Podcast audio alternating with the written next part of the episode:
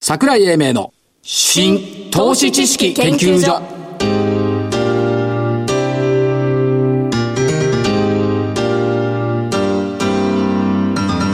この番組は NPO 法人日本 IFA 協会の協力でお送りしますごきげんようごきげんようです。新投資知識研究所所長の桜井英明ですそしてコメンテーター日本 IFA, IFA 協会副理事長正木明夫さんです日本 IFA 協会の正木です。よろしくお願いいたします。こんにちはよろしくお願いします。のどど今日ちょっと明るかったんじゃないええ ?310 円あれだし、日ちょ経っと平均、桜井さん、はい今の居場所がね、ボラティリティが多すぎてね、分かりにくくなっちゃってる人がいるんで、ちょっと教えてくださいよ。解説して。あのね年取るとせっかちになっていけないね、あそうかまず今日の大引けから見ていかないといけないそうですね、失礼いたしました。日経平均株価300等円高2万1464円といったところで、まあ1週間ぶりの高値水準というところですね、昨日200日線を終値ベースで割り込まなかったことが下値不安の後退につながったって本当かねと思うんだけど言うことないとこうなるんだね、ただまあ一時424円まで拡大した上昇幅っていうのがあって5日移動平均2万1427円を上回った、ただ東証一部の売買代金が2兆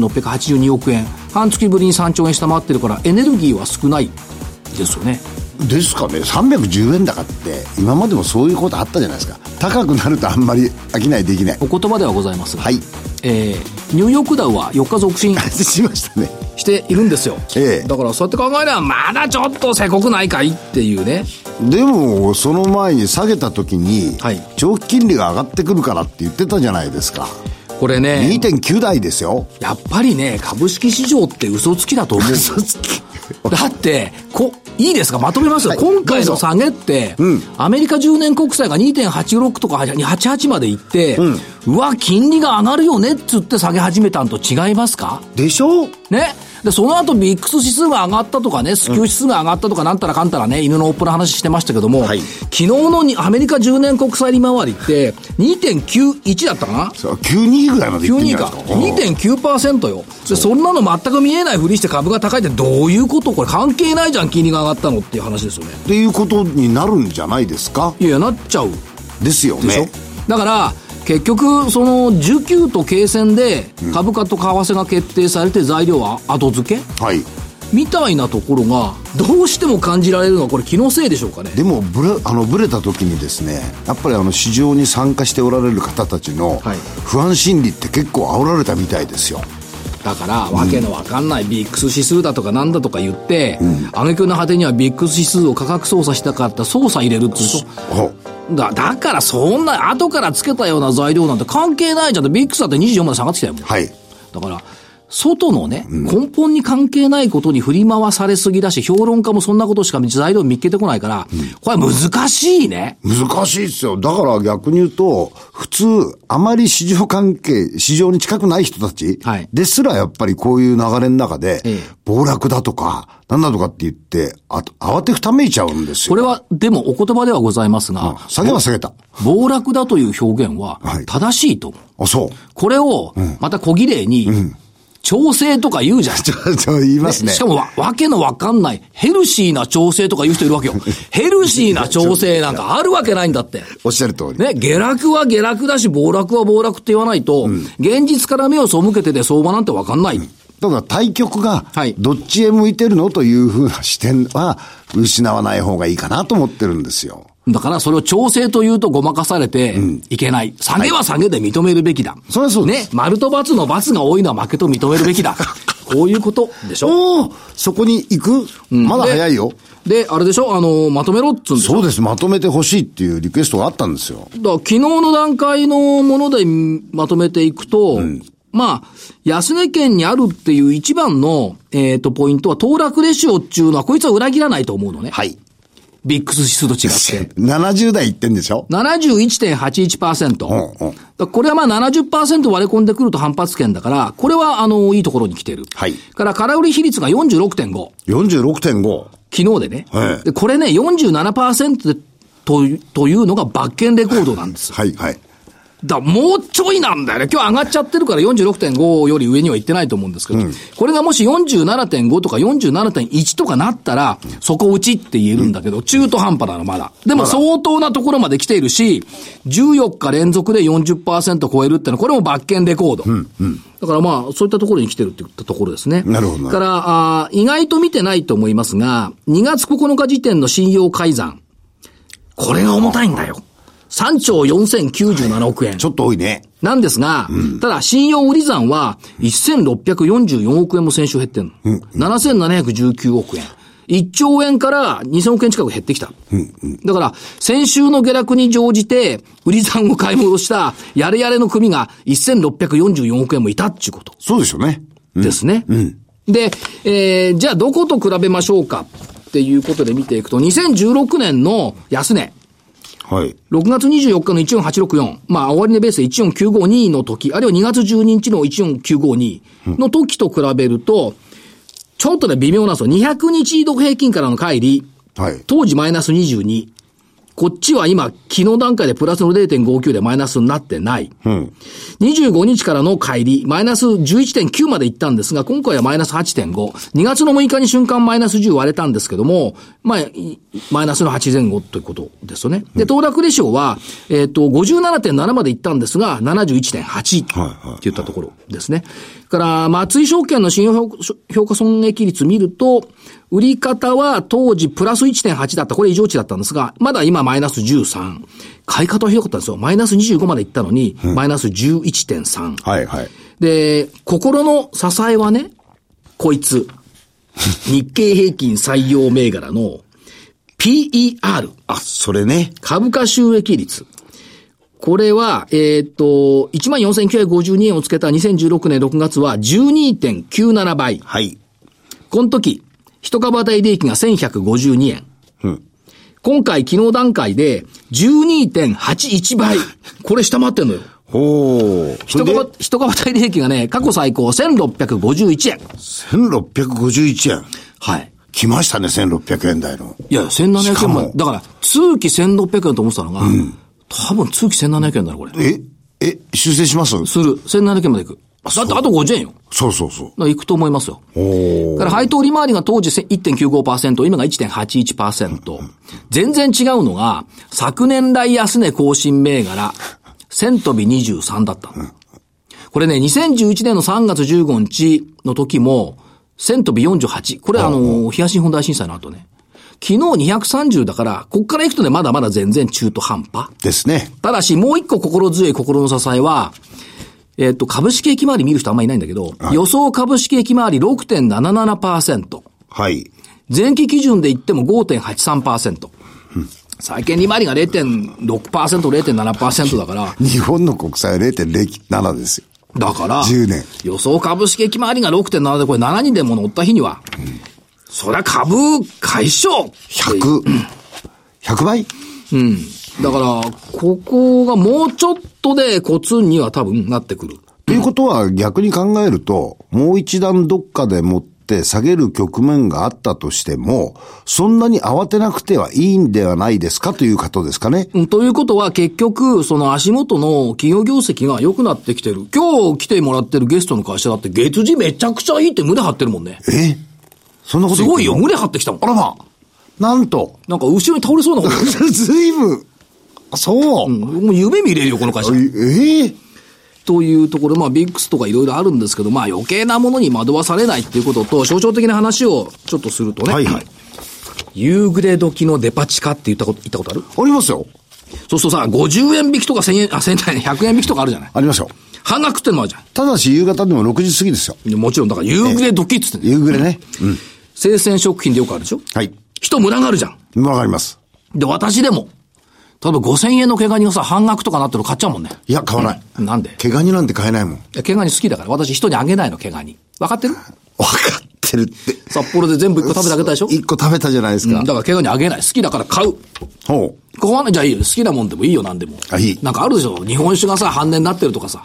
焼酎がさ、3分の1とかあるじゃない、うん、あある。ね、僕はタコでいいんですよ。いいよタコ安くタコがさ、2割引きとかあるじゃない ある。それ買う。買うでしょ買いますこれ消費者心理じゃない。はい、そうです古。今東西共通だ。当然です。ね、消費者は安くなると品物を買う。うん。これは当たり前。はい。ところが、株の心理は安くなると買わないんだよそう。高くなると買うんですよ。ここがね、どうなのってのとね、逆にね、高くなると買うでしょ、ところがね、消費者の方も、明日から値段がもう上がりますよ、とか、売り切れになるともう入荷はないっていうと、買うんだよ。買いますよ、そう。これ株の心理も一緒なの。うん。だから、ねえっと、勝利者心理は下がっても買うし、上がっても買うんだ。下がっても買うし、上がっても買う。相場の心理は上がんなきゃ買わないんだよ。はいはいはいはい。ここがね、ちょっと難しいところかなっはい。うん。て思うんですよ、なるほどだから半年だったカニはやっぱ買うでしょ、毛ガニ。は買いますよ。ね。買いますそういうふうに、半年になってはいないけどさ いない、そういうふうに思った方がよろしいんじゃないかな。で、さらっと丸バツいくかな、じゃあ。あ、さらっと行くの はははつまんないんだもん、銘つ柄。まんないですね。いや、だけど、しょうがないじゃないですか、それは。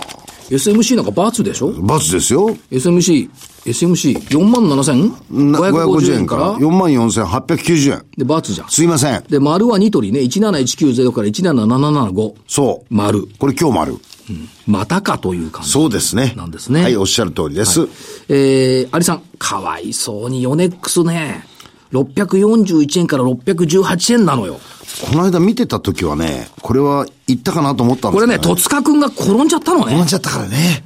スノーボード。そうあれ転ばなかったらね、これ上がってると思うんだけど、戸塚くん早く治ってね。ですね。あけぼのブレーキ。はい。これおかしいよ。これなんで引き気安いのえ結構良かったんじゃないですかこ ?302 れ円から293円。新製品も出したし、決算の数字も良かったし。ここに秘めた心を誰も分かってくれなかったねわ。からなかったね。あけぼのブレーキに注目した時って株価下がるんだ、いつも。 それは自分で先に言う。うん。相場にブレーキがかかるんじゃないかと思うし、今回違うんだ。うん下げにブレーキがかかって欲しかったから、あけぼのブレーキ上げた。ほー。まさか後講釈じゃないでし違ょう。うね。そういう風な姫心があったのよ。わかりました。そっか。でも罰は罰だねあけぼのブレーキの IR 担当から、ブレーキ勉強会来てくれって言われてるので、正木さんと二人連名で来てるんだけど、どうするえ羽生に行かなくちゃいけないんだよ。羽生うん。遠いよ。遠いね。うん。でもまあ新製品いろいろ出てくるんだろうね。じゃあ、見に行かなきゃいけないじゃないですだか。から、桃太郎、丸和運輸、はい。 3930円が3645円。言っときます。桃太郎は負けないよ。負けないね。ね、うちの子賢いんですっつうのは鬼の子だけど、はい桃太郎の方が賢いと思う。あーしかも、猿かに、何でしたっけ猿。うん。キジキジ。猿。犬。犬。うん。これがすごいよ。じゃあ、いいよ。勝った正木さんに銘柄、どうぞ。 あすごいですね。はい。今日はちょっと、おいつものやつとは違いますよ。えー、いっつとも、、頼むから、じゃあ、新しい銘柄だってね、ラブテスコ。聞いた。わかった。じゃあ先に、マンダム。4917。はい、どうぞ。はい。男も綺麗になりたい。これ、立教の子供たちが言ってたでしょ。去年年末に。で、であ業績で見たんですよ。中学生の銘柄パクるかいや、パクらないよ。これはね、本当にね、聞いてたら、あこれはこういう視点ってありだなと思ってて、で、数字を見たらね、今回の売り上げも非常にいいんですよ。ええ地味なんですけど。それからもう一つ注目していいなと思ったのは、インドネシアの中核事業って海外で展開してるところ、これがね、売り上げが結構立ってきてね、これも面白い。はいそういうことになってくると、これはやっぱり男も綺麗になりたい。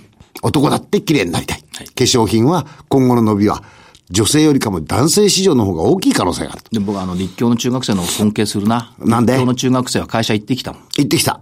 僕行ってない。ほらはい。中学生に負けるコキってあまりいないと思うよ。いいです。ほっといてください。で、ナブテスコはいあナブテスコ。定人世紀ね。もう定人正規です。そうです。えーっと、これも売り上げがいいんですよ。決算いいんで、僕ずーっと決算追っかけてんで、はいこういう面から見たら、あの、事業形態としては鉄道車両用ですとか、自動ドアですとか、飛行機もやってるよ精密機械とかね。うん。で、今ね、精密機械、精密減速機械だとか、油圧系、この辺が結構いいんですよ。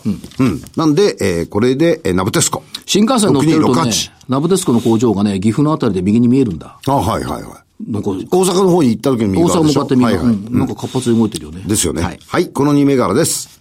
では、ちゃんと足で行ってきた銘柄言うね。僕は足で行く。いいですよ。どうぞ行ってください。同じ正木っつう名前でもさ、はい副理事長もいればさ、社長もいるんだよな。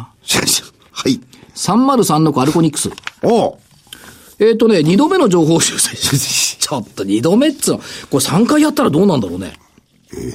で、えーっと、まあ、アルコニクスは非鉄金属とかレアメタルをやってる会社ですけども、当然ながら、あの、市況も良くなってきてる。ということで、大幅増収、大幅増益、かつ、大幅増配。おうしかもね、まあ、あの、市況もいいっていうことと、あと M&A ずっとやってるんで、ええこれがね、製造子会社になってるほとんど。これが効いてきてるっておう言ったところと、えーもともとは商社ですもんね。うん西尾祝いとかね、創で立すよね系から行ったところなんですが、それにですよ、これ、今回業績情報修正して、経常利益、通期74億円なのよ。ねだから何って話なんだけど、中継が出てる。2020年の経常利益65億円となってるもんやだっぱ。りそこにこれさ、3年先っていうか2年先に65億稼ぐぜって言ってるのに74億やっちゃったらどうなるのって当然ながらあの、ローリングプランになってくると思うんですけど、強いよね。でも、今の時給関係から見たら、そう簡単に減らないよね。でね、社長と話してて、正木さんっていう社長さんと、はい、はい。桜井さんさ、オフレコでね、これ PR11 倍だやで、B11 倍だやでって。なるほど。誰も気がついてくれへんのやろかって、公表してるんだよ、ちゃんと。だから誰も気がついてくれてない。だから同じ正木でも随分違いがあるな、っていう ことで、正木明夫と正木栄一、この違いそうです。はい。ネットマーケティング、6175。 6175。はい、去年の4月に上場してきた会社ですけども、お一番できているのはお見合い。恋愛マッチングサービスお見合い。これがね、やっぱ成長してきてる。やっぱりそういう世情なんでしょうか。うん。それから新アプリ、クーンつうのかなこれもデーティング市場に参入していくということで、お見合いは持続的成長曲線。これから出てくるクーンは異次元の成長を目指している。おお。ということで、えー、いいな。ミッションはニューバリューだ。ニューバリュー。ネットマーケティング。いいでしょいや、結婚してかならんか50年も経説得つと力わないかんないんだ。ずっとバズだわかんないんだ。あ、そうね。 ?3853 インフォテリア。はい。見てたんだよ。あの、テレビを見てたらさ、通仮想通貨の話題になって、ブロックチェーン推進協会の理事さんが出てきたもんだ。出てきました。平野陽一郎さんっていう。はいインフォテリアの社長が出てきた。で、聞いてたらさ、今独自の仮想通貨全っていうのやってんだよね。やってますね。で、これブロックチェーン使ってるっていうのと、でね、あの、平野さんのコメントが面白かったね。一善、善だから一善じゃない。はい常に1円で買い入れる実証実験やってんだって。うん、うん。つまり、今の仮想通貨は価格の変動が激しいから、これ利便性はいいけど、企業が扱うにはリスクが大きい。ですね。だから、1銭を1円で買い入れるっていう実証実験をやって、その、儲かる。仮想通貨はボラが高いから儲かるっていう側面で注目されましたけども、これ使いづらいし良くないから、儲からない通貨を作る。で、えー通貨本来の、仮想通貨の本来の価値を健全な形で普及させていくと、これ気に入っちゃった。いや、気に入ったんだけど、理屈がどうなるかわかんない。 どうなってあのね理屈1が1なんだろうと思って。ずっと。だから裏側でだから、あの、キャッシュ持ってんじゃないおー当然じゃない、そうじゃないとダメだよね。それ、いいじゃん。あの、まあいい一ですよ膳。一日一膳だよ。聞きたいなと思って。それからね、えーっと、今日行ってきたのよ、東証。2部に来ました。ようやく来たね、IK。あ、 2722。うん。おお。まあ、これ、まあ、注目っていうかあれですけど、今度一部に来るのが、ウィルプラス3538。はい2はい月の20日。ウィルプラスさん、あの、外車とかそういうもののディーラー。そうそう、ジープ、フィアット、BMW、ボルボ。これ、犬年銘柄。犬年目。はい。なぜか。成瀬社長、犬年生まれ。ですよね。はい。ということで、今3つ言ったあ言ってみました。 ?3 つにしとく。 三つにしとく。お !6 個言わないの。最近負けてるから。あ、そうね三つ。ではい。えーっと、この後は、えーっと、本日のゲストのご登場ですが、テーマ、テーマ。 72円からの挑戦。それは誰か72円からの挑戦。それはわからない。はい聞いてみないと。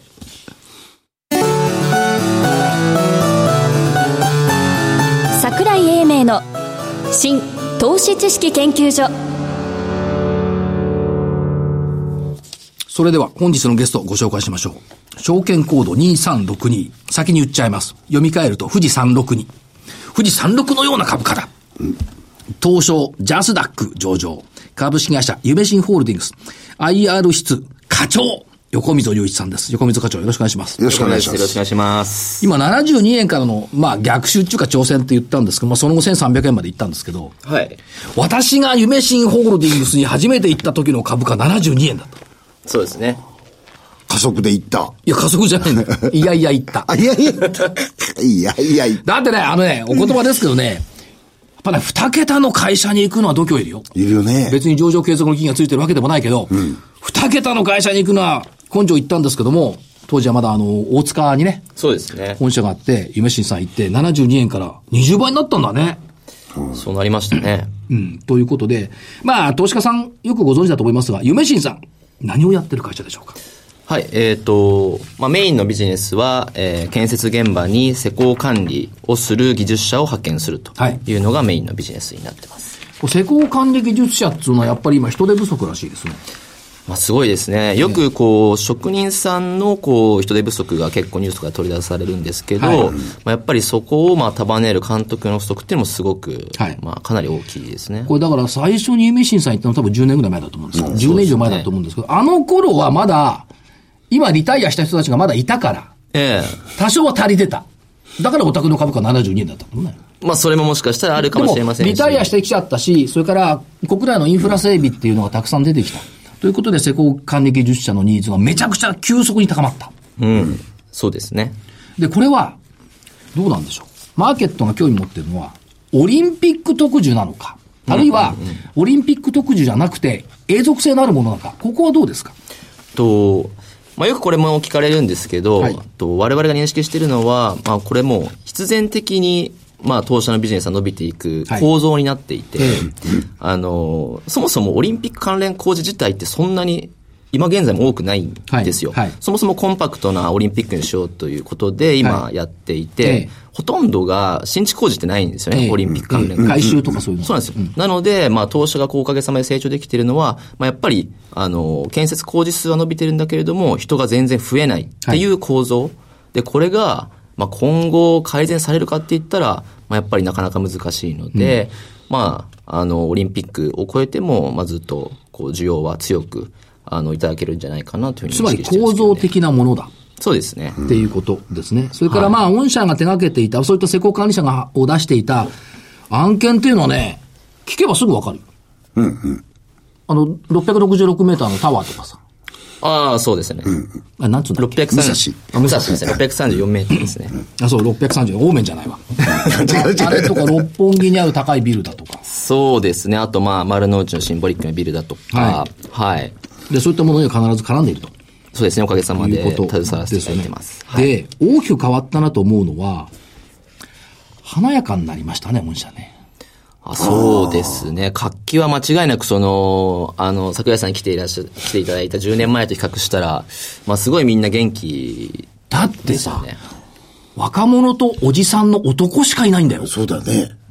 今はそうじゃないじゃ今な違ういですよか。。今はヤングレディばっかりでしょ。いやいやいやいや、彼とは言わい。ないけども。多分男性もいるんですけど、多分目に入らなかったなと思うんですよね。男性もすごいいっぱいいます。だから、いい、独身だった横溝課長まで結婚しちゃったんだから。はい。それ 10, 10年ありますからね。あそれは10年社あ内るだよ、社内。結婚、はい、しました。幸せでしょええ、あの、すごく今、幸せですけど。だから横溝さんあるの、今日あるのは夢心のおかげなんだよ。そうですね。それはそうだろ、就職してたからね。ねえ。ええということで、女性の活用っていうのはどのように考えてますかと、今ですね、その、現場で活躍していただいている当社の女性社員っていうのが、今、20%いまして、はいその20%っていうのは、まあ、数字で言うと1000人なんですね。で、今1000人の人が、まあ、建設の現場で、こう、働いていて、 ?20% が1000人ってことは全部で5000人いるってことだね。そう。そうですね。増えたね。この間数字見たら、発表されたのは4629人。そうですね。プラス在前期と同期見たら1051人。そうよ。で、女性がやっぱり活躍できる素地を作ってきた。そうですね。やっぱりこう、なかなかその、こう、男性社会なのでどうしても、なかなかこう、派遣で使っていただけませんかって言っても、そう、使っていただけない時期っていうのはかなり長くあったんですけど、もう今は、だいぶこう、使っていただくようになりました。でまた喜ばれますね。現場の方々に。そうですね。だから、まあ、ゼネコンの方々に。はい。今、産経じゃないもんね。あの、だいぶ変わってきて、昔はね、産経ってよく言われましたけども、きつい汚い、で今はもう綺麗な職場になってるし、女性も活躍できる職場になってるし、そうですね。あとやっぱりやりがいもありますしね、自分の、こう、携わってものがちゃんと形になっていくっていうのは、すごくやりがいがあると思います。つまり構造的な成長業種であるのが夢新ホールディングスと考えてるわけですね。そうですね。だってね、べ別のね、あのー派遣系のね、あの人たちに聞くと、いやー、建設現場の施工管理者ってこれからの伸びると思うんですってみんな入り始めてきてるもんね。実は。ああ、そうですね。技術者だけの会社なんかでもね、入り始めてきてるってことはやっぱりそれだけ先駆してる。で、問題は採用だと思うんですよね。そうですね。ええ採用ど、ど、ど、小田、御社の採用ってなんか、こう、特別な場所を作ってるじゃないですか、全国に。そうですね、夢探索カフェという、そうはい、の日本全国に今22カ所。お22箇所になったのはい渋谷で最初作ってなかったでしょ初めて渋谷に作った時も、あの、桜井さんに来ていただいて。でこしれね、初めて渋谷に作ったのはね、多分7、8年前。そうですね。ですよねはい。オープンしたからって行ったの。いですよね。行ったら確どかうしたと思う誰もいないんだよ。あの頃ね。あの頃はそうで本した。当に誰もいないあんだの頃はそうでよした。このガランとした空間をどうするんだろうっていうのを今たくさん来るでしょ、学生さんとか。あの、おかげさまで、はい、もう毎日のように人も来ていただいて、説明会も毎日やらせていただいてる感じですね。今後の採用ってのはどんな感じで見てると、今期は2500人を採用しようと考えてまして、はい。で、まあ、一応中期経営結果も出してますんで、来期、再来期、まあ、3年間ずっと、まあ、2500人ずつはい採用させていただくという形になってまして、まあ、ちょうど今日ですね、あの、まあ、月次を発表させていただいて。月次から行きますほら、胸張ってきただけに。あいやみ自ら言うもんね、そう来だてよ前から。やっぱりそうだったんだ。いやいや、すごく。 9月月次ね、はい、どうぞ胸張って言って聞あの聞いちゃおうかな。いやいや、はいタイミングがよ良かったなと思って。ええ1月の、えー、売上高から行きましょうか。はい。えー、10前期17億5600万。はい当期23億3100万。前年比33%増。そうですね。これはいい成績ですか物足りないですかあ、いや、でも、あの、技術者の人数がやっぱり今30%伸びているので、はいその分しっかり売り上げもついてきているので、稼働人数の増加及び派遣単価の上昇により33%増増収。はい。で、さらにこれ多分言いたいと思うんだね。営業利益。1月、前期2億300万円。はい当期4億1100万円。前期202%。倍ですよね。そうですね。大きいね、これ。はいこれはもう何ふんぞり返っちゃういやいやいやいや、まあ、そんなことは一切ないんですけど、はいただ、その、まあ、ずっとこう、やっぱり、技術者の数を増やすっていうことをずっと、まあ、力を入れていたので、はいあまり利益を意識してこなかったのが前期までなんですけど、まあ、今期はしっかり利益を出すというここれがとねで、、またね、営業利益率、前年11点、あ、前期前11.6%、今期、当期1月17.6%、儲かってきてる。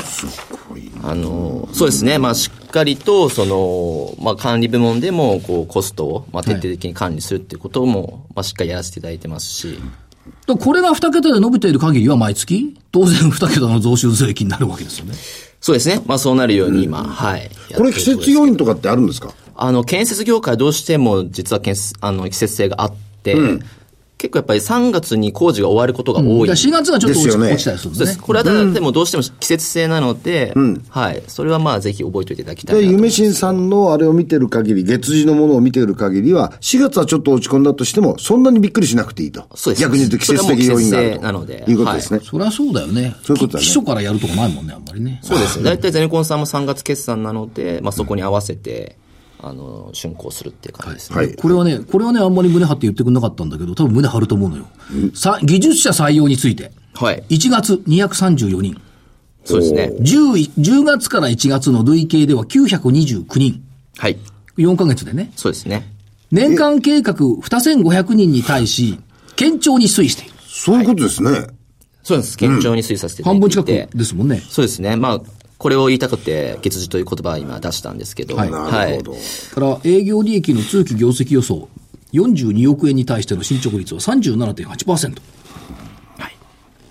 まあ、非常に、そうですね。あのー今、今、この1月まではかなり、まあ、順調に来ているかな。ちょっと質問していいはいこれ2500円人採用すんのはいいんだけど、はいこの人たちを現場に出すまでのトレーニング、そうですね。そこが結構受け入れる側からすると大事なことですよね。もちろん、もちろん。この辺はどういうふうな形でやってるんですかあの、ここがですね、実はその他のまあ参入したいと思ってる会社さんもなかなかできないところの一つなんですけど、まあすごくしっかりした研修制度があるからこそ、まあ我々は大量に採用することができるんですね。なるほどで、まあその大体こう1ヶ月弱ぐらいのあの研修は必ず受けていただくんですけど、まあそこで、なんでしょう、もうもう現場に行ったら必ず絶対にこう使ったりする技術だとかを、もう本当に超実践的な研修で、まあ覚えていただくと。なるほどというねこ。とをやらせていただいてますね。うんじゃあ OJT に近いような感じでそうやでってすもね。らうわけですね。はい。うんそれから先週ですね、えっ、と、第一四半期の連結決算発表されました。売上高が94億1100万円、34.5%増、はい。営業利益が12億3200万円。これね、前期6億4500万だから、90%増だもんね。そう ですね。連結でもそうですこね。こ読めってほら赤いペンが貼ってああ、るそうなのはい。あどうだの見ろってええ、こちらですおおね。ー。それから、経常利益が、まあ、66.3%増。純利益。えーっと、前期が4億2600万、今期が9億5700万。はい。倍以上だよね、これ。そうですね。へーあの、前期はですね、その建築派遣以外に、あの、まあ、その他の事業で教育だとか IT 関連というのをやっていて、まあ、そこがちょっと赤字が出てたんですけど、はい今期はまあ、そういうところは、まあ、整理をして、その建築派遣と、あとはその製造業向けのエンジニア派遣の、本当に二つに絞ったんですね。はいなるほど。なので、その不採算事業も、まあ、今はなくなったので、連結でもまあ、かなり、こう、成長してると。で、プラスしてあれですよね、その、建築現場とはいともに、最近そのエンジニア派遣を拡大していこうという方向ですよね。そうですね。はい。技術者。はい。はい。これはどんどん伸ばす。これも採用を増やすんでしょあの、今期、その、建築の2500人とは別に、はいその IT とかのエンジニアを1200人1200人採用すると、ははいい、いう計画になってますね。倍近くなるんじゃないですかそうですね。今、1700人なので、そこにまあ1200人足すというようなイメージですね。そうそう、こちら側はでも3000人規模。はい。わお、すごいな。で、目先2020年に、こう、建築技術者で、まあ大体6000人以上で、IT エンジニア4000人以上の合わせて1万人、グループで1万人というのが、この、まあ我々の目先の目標になっています。で、もう一ついくと、財務的なものでいくと、えっ、と、一株当たりの配当額は年35円以上維持すると。そうですね。いうこあとですの、ね加減をまあ決めたという感じ。これ今、配当成功ってどれぐらいになってる今期予想が今90%。そうなんです。高いのよ。一時100%超えてたもんね。そうですね。はい。これはすごい。一時所長が言ってたことなかったですから、100%っていう。 100%の。えっ、と、もう一つあるんですよ。えっ、と、ROE。はい松崎さん、ROE どれぐらい目指してると 思うどのくらいなんでしょうね。こういう事業ってわかんないからね。時間がないから早く言ってよ。 15! しょぼいね。30%。嘘嘘言わないよ。書いたんだもん、ちゃんと。 !30! あありがとうございます。倍だよ、倍。正木さん、志が低いでしょ15だって多いかなと思うのに。 そしてもう一個。えー事業採用力強化及び定着率改善のため。はいもう一つ、株式の流動性の向上と株主層の拡大のため。下記、今の二つの理由から、東証一部への市場変更を目指します。そうですね。まあ、はい言う言うのは目指すのは自由だからね。もちろん目目指し指てしま。ますす。そうです。はい。で、えーかつ、えーっと、連結の計画見ていくと、売上だけでいくと、えー今期390億、来期505億、再来期2020年9月期600億。はい。営業利益45億、62億、79億。はい。純利益29億、41億、50億。やったね。いや、そうですね。これを公表してるこれ計画ねあもちろんす計画ですからねもうもちろん計画ですけど。で、あの、まあ、派遣ビジネスなので、やっぱ積み上げなんですね。はいですので、今期の積み上げに、以下によっては、まあ、いろいろ、まあ、来期、再来期も変わってくるので、まあやっぱり今期をしっかり、まあ、利益を出すというのが、まあ、重要かなと思ってますけども。なるほど。ずーっと苦労して IR 担当やっててよかったね。そうで すね。株価72円だよ。そう行った時。まあ、そうですね。そあの、そういうあ頃のもあ頃りかまらす、ね。横溝君はあれだったの IR 担当。あ、そう。はい、そうです。じゃあずっと、東証 IR でもずっと一緒でしてはい。ますけど。あのーやらせていただいてますけど。本当に、あの、大きな数字が、ねえ現実になってきた。そうなんですよね。こう、一緒にこう、なんでしょう、見てきていただいているので、なんでしょう、すごくこう、こういう場でこういうふうに話ができるっていうのが、すごくなんか感慨深いですね。感慨深いの。あ感慨深いですよ、だもってちろ長いん。結構、あれですよ長いね。長い付き合結婚いする前からだもんそうですよね。で、やっぱりその、ウェイトとして、さっきもちょっと聞いた、その、エンジニアと建築技術者の比率ってどんな感じで見てたらいいんですかあの、やっぱりですね、その、まあ、今2020年までの計画しか出してないですけど、その2020年までは少なくとも建築技術派遣が、まあ、しっかりと引っ張っていくと、い、うことは間違いないですね。なるほどで、それ以降、エンジニア派遣が、の角度が多分、成長角度が変わってくるかなと。だってさ、当時は大塚よ。今や丸の内よ。ですそうでね。すね。ええねはい。全然違いますね。ということで、えー、投資家さんにメッセージ頂戴できればありがたいんですが。はい。えーっとですね、まあ、今期は、まあ、ようやくこう、利益をしっかり出せるという、まあ、年に、まあ、フェーズに変わってきてますので、で、まあ、それをしっかり皆さんに見ていただきたいということで、月次も、まあ、毎月出させていただいてますので、まあ、それもぜひ皆様お時間あったら、まあ、チェックいただいて、で、まあ、長期的にも、あの、見ていただけると大変嬉しく思いますので、今後ともよろしくお願いいたします。まあ、証券コード2362ですから、富士36にいるまだ株価と。私は勝手に読んでるんですけどね。そうですね。ありがとうございます。まだまだ。そうです。これから、えてっぺんですね。てっぺんですね。東証ジャスダック上場、株式会社、夢新ホールディングス、IR 室課長、横溝祐一さんでした。ありがとうございました。ありがとうございます。資産運用の目標設定は人それぞれにより異なります。個々の目標達成のために独立、中立な立場から専門性を生かしたアドバイスをするのが金融商品仲介業 IFA です。NPO 法人日本 IFA 協会は企業 IR 情報を資産運用に有効活用していただくため、協賛企業のご支援のもと、この番組に協力しております。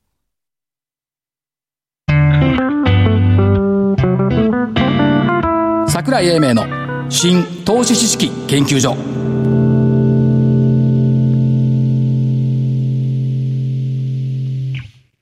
この番組は NPO 法人日本 IFA 協会の協力でお送りしました。なお、この番組は投資その他の行動を勧誘するものではありません。投資にかかる最終決定はご自身の判断で行っていただきますようお願いいたします。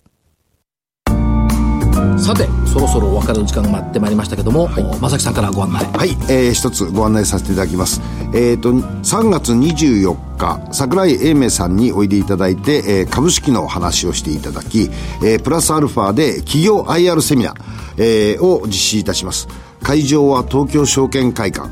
えー会えーと時間は12時から5時を予定しております、えー参加企業さんは、えー PCI ホールディングさんそれからメディカルデータビジョンさんそして今日おゲストでおいでいただいたユミシンホールディングスさんこの3社の方においでいただこうと思っておりますぜひ、えーお時間のある方はおいでいただきたいと思いますお申し込みは日本 IFA 協会のホームページからお願いいたします私もね、え3月22日お大阪行くんだよかった24日じゃなくてそうそうアイロゴスと武蔵証券の大阪 IR セミナー強者とかねサンセイランディックさんとか来てもらう予定でおりますはいそれから男前カレンダーがね意外と人気なん です人気なんでねあの平成最終版2の作ることをしましたはい来年4月まで、来年あ4月からうん、4月スタート4月から4月のカレンダーを作ろうと、はいはしかし大胆な企画ですねえ、ー男ま男前カレンいくダらーカレンダー売れてもブロマイド作ったらパート2パート2それからえっ、とね新しくねちょっと連載を始めたんですよみずほ証券のホームページにね「お金のキャンパス」ってのがあるのほうほうそこにね、えー、株と超カタリスト桜井英明の「ここだけの株話」っていうのが今日からアップされてますんでこれみずほ証券から入れるんですか「お金のキャンパス」って、えーはいとやってもらうと分かると思いますけども、はい今回のテーマは「主人公の投資家になるほう」これ主人公にならなくちゃいけないよねっていう、まあこれね自分自分のお金ですからねこれただだからねただだから ねすごい豊富に読めるよこれあそんなにたくさんあるんですか、うんすごいあるのえー手抜いてんじゃないんですかもう一生懸命書いてますあそれはそといれうはことで桜井英明の新投資知識研究所本日はこの辺りで失礼します、はいお相手は新投資知識研究所所長の桜井英明そしてえー日本 IFA 協会の正木明夫でしたそれでは来週のこの時間までまた何でいくごきげんようごさよきうならげんようでいきましょうごきげんようそれではごきげんようはい失礼します